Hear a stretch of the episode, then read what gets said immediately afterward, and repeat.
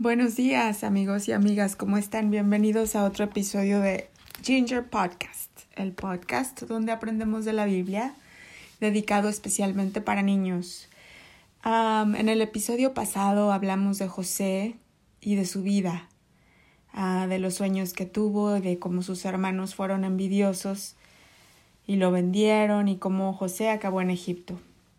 Vamos a ver qué pasa después. Habíamos aprendido que Dios hace que todas las cosas que le suceden a sus hijos queridos, como José, por ejemplo, em, se vuelvan de malas a buenas. O sea, le puede estar pasando algo malo, pero Dios transforma todo ese mal en bien. Así pasa con las personas que viven en la compañía del Señor. Y vamos a ver la historia de José. Entonces estamos en Génesis 39. Eh, vamos a empezar a leer el verso 1. ¿Se acuerdan que José llegó a Egipto? Entonces, llevado pues José aquí a Egipto, Potifar, oficial de Faraón, capitán de la guardia, varón egipcio, lo compró de los ismaelitas que lo habían llevado allá. Mas Jehová estaba con José y fue varón próspero y estaba en la casa de su amo, el egipcio. Y vio su amo que Jehová estaba con él, y que todo lo que él hacía, Jehová lo hacía prosperar en su mano. Hacía yo José gracia en sus ojos y le servía, y él le hizo mayordomo de su casa y entregó en su poder todo lo que tenía. Y aconteció que desde cuando le dio el encargo de su casa y de todo lo que tenía, Jehová bendijo la casa del egipcio a causa de José, y la bendición de Jehová estaba sobre todo lo que tenía, así en casa como en el campo. Y dejó todo lo que tenía en mano de José, y con él no se preocupaba de cosa alguna, sino del pan que comía, y era José de hermoso semblante y bella presencia. Entonces, José estaba ahí en la casa de este poderoso egipcio, pero Dios iba con José. Entonces, aunque el egipcio no tenía la gracia de Dios por sí, solo porque José estaba en su casa, toda su casa se vio bendecida. Eh, y entonces el egipcio pues estaba muy, muy agradecido con José y lo puso al mando de todo lo que tenía. Pero después la esposa del egipcio metió a José en algunos problemas y vemos en el versículo 9, en el verso 9, ¿Qué pasó cuando José fue difamado por la esposa del egipcio. Difamado quiere decir que inventaron unas mentiras contra José. Y tomó su amo a José y lo puso en la cárcel, en el verso 20, donde estaban los presos del rey, y estuvo allí en la cárcel. Pero Jehová estaba con José y le extendió su misericordia, y le dio gracia en los ojos del jefe de la cárcel y el jefe de la cárcel entregó en mano de José el cuidado de todos los presos que había en aquella prisión. Todo lo que se hacía allí, él lo hacía. No necesitaba atender al jefe de la cárcel cosa alguna de los que estaban al cuidado de José, porque Jehová estaba con José y lo que él hacía, Jehová lo prosperaba. Entonces vemos que no importa en dónde esté José, Jehová siempre lo cuida y lo prospera. Primero estaba en la casa del egipcio, después en la cárcel, pero siempre José tiene esa compañía de, de nuestro Dios que está con él y le está dando todo lo que necesita. Por eso, más adelante, cuando aprendamos más de la Biblia, ah, verán que hay un salmo que dice que busca, o un verso que dice, busca primero el reino de Dios y su justicia divina y después por añadidura todo lo demás se te dará. ¿Qué quiere decir? Cuando estás bien con Dios, todo lo demás fluye. Entonces, haz de tu prioridad en la vida estar bien con Dios. Después, cuando estaba en la cárcel, José, llegaron el panadero y el copero del faraón a esa cárcel y José interactuó con ellos y los ayudó porque les interpretó algunos sueños. Eh, después salieron el copero, que es el que hace las copas, y el panadero de la cárcel y se fueron con el faraón otra vez. El faraón es como el gran jefe de todo Egipto, ¿no? Una persona que tenía mucho poder. Y se fueron con él. después el faraón tuvo un sueño y el copero y, y su panadero, que ya estaban con él, le contaron que en la cárcel habían conocido a un chico o a un hombre que interpretaba los sueños. ¿Y quién creen que era? Pues era José. Y el faraón necesitaba que le interpretaran ese sueño porque lo había impactado mucho. Entonces vámonos al Génesis 41, verso 14, y dice así. Entonces Faraón envió y llamó a José, y lo sacaron apresuradamente de la cárcel, y se afeitó, o sea, se, se quitó la barba, y mudó sus vestidos y vino a Faraón. O sea, lo sacaron de la cárcel y estaba todo limpio y guapo, y se fue con Faraón, ¿no? Y dijo Faraón a José, Yo he tenido un sueño, y no hay quien lo interprete, mas he oído decir de ti que oyes sueños para interpretarlos. Respondió José a Faraón diciendo, No está en mí, Dios será el que dé respuesta propicia a Faraón.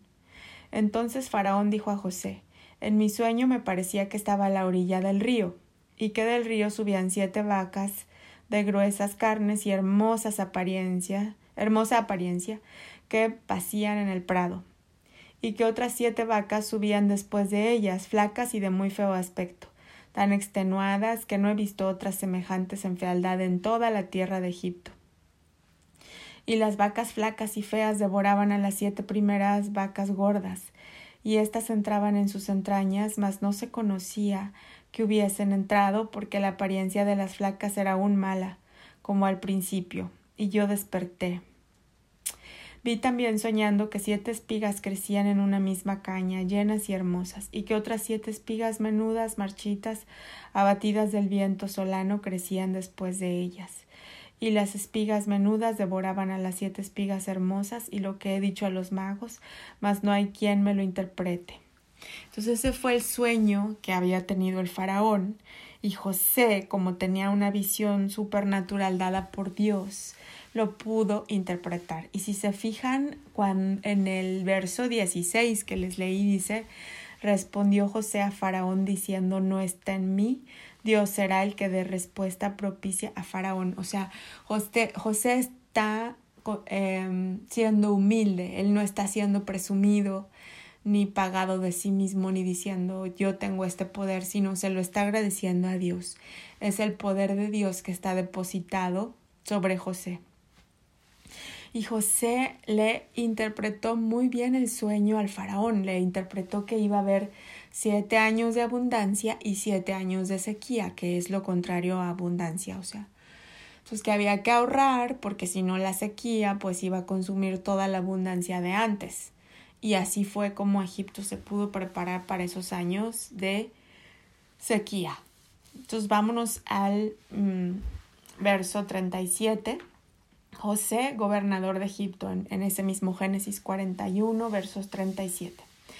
El asunto pareció bien a Faraón y a sus siervos, y dijo Faraón a sus siervos, ¿acaso hallaremos otro hombre como este en quien esté el Espíritu de Dios? Y dijo Faraón a José, pues que Dios te ha hecho saber todo esto, no hay entendido ni sabio como tú. Tú estarás sobre mi casa y por tu palabra se gobernará todo mi pueblo. Solamente en el trono seré yo mayor que tú. Entonces en ese momento ya José sube al trono de Egipto y solamente el faraón iba a estar arriba de él. ¿Se acuerdan el sueño que tuvo José por el que sus hermanos se enojaron? que les dijo que él iba a tener una situación de poder y que sus hermanos se iban a inclinar ante él y por eso sus hermanos lo vendieron. Bueno, pues en este momento ese sueño se cumplió, después de muchos, muchos años, pero se cumplió. A veces cuando soñamos algo, Dios lo cumple, lo cumple muchos años después, pero siempre lo cumple. Entonces, eh, es importante no perder la visión.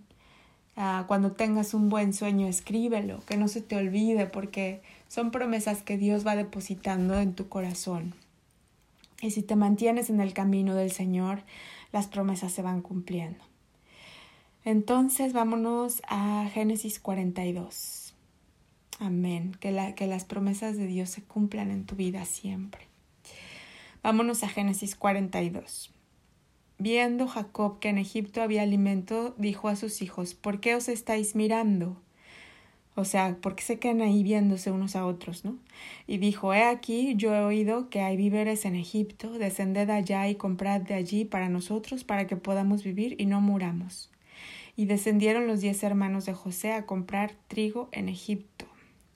Y en el verso siete, y cuando José, y José cuando vio a sus hermanos, los conoció, mas hizo como que no los reconocía, y les habló ásperamente y dijo, ¿De dónde habéis venido? Ellos respondieron, de la tierra de Canaán para comprar alimentos. Y entonces José empezó a hablar con ellos, pero hizo como que no los conocía. Y les apresuró que volvieran a casa y que regresaran con su hermano, el más chico.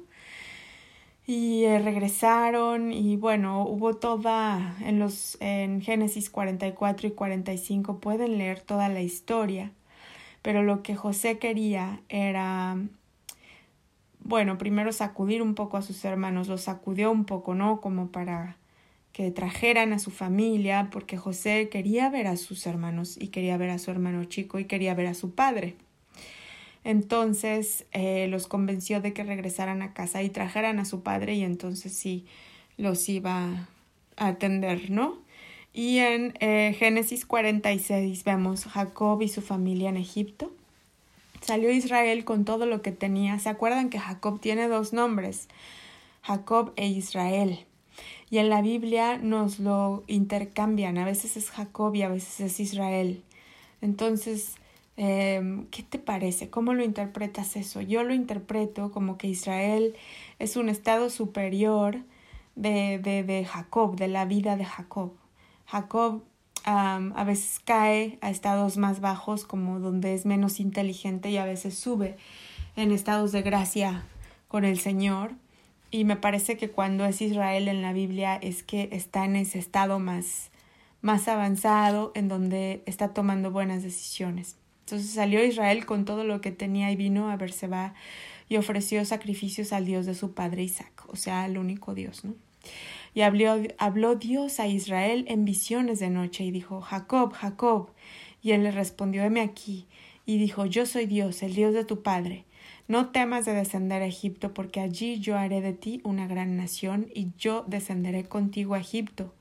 Yo también te haré volver, y la mano de José cerrará tus ojos. Y se levantó Jacob de Berseba y tomaron los hijos de Israel a su padre Jacob y a sus niños y a sus mujeres en los carros que Faraón había enviado para llevarlo.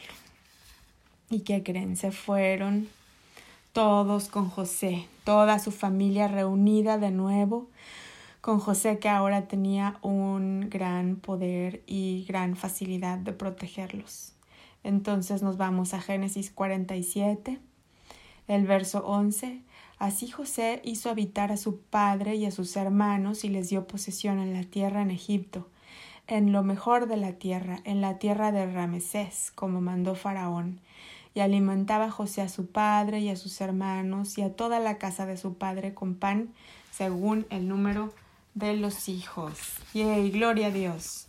Entonces esta es una historia que empieza con muchas tristezas por lo que le hicieron a José, pero algo que em, podemos interpretar muy grande de esta historia es que José perdonó con todo su corazón, perdonó a sus hermanos, perdonó a los que lo vendieron y los aceptó de nuevo como su gran familia, como si nada hubiera pasado y los protegió y eh, pues por todos los días de la vida de su padre, ¿no? Entonces le dio honra también a su padre al perdonar a los hermanos, porque imagínense, si no hubiera perdonado a sus hermanos, le hubiera causado una, una angustia a su padre, ¿no? Entonces, cuando uno perdona a sus hermanos, también honra a sus padres. Y pues el corazón de José fue tan grande y fue una muestra de que el Señor estaba con él, ¿no? En la manera en cómo él reaccionó, en la manera como él fue bendecido toda su vida. ¿Cómo ves? ¿Te gustó la historia? A mí me encanta la historia de José y de su abrigo de muchos colores. como si los colores fueran muchas bendiciones y talentos que él iba a usar durante su larga trayectoria. Y bueno, que el, que el amor de Dios esté sobre ti, sobre todos nosotros, así como estuvo sobre José. Y que sus gracias y su guía siempre te acompañen y también esos talentos especiales como interpretar sueños y tener abundancia y protección. Eso es lo que te deseo ahora. Por favor, honra mucho a tus padres, a tus hermanos, cuida mucho a tu familia y nos vemos en el siguiente episodio de Ginger Podcast. Hasta luego.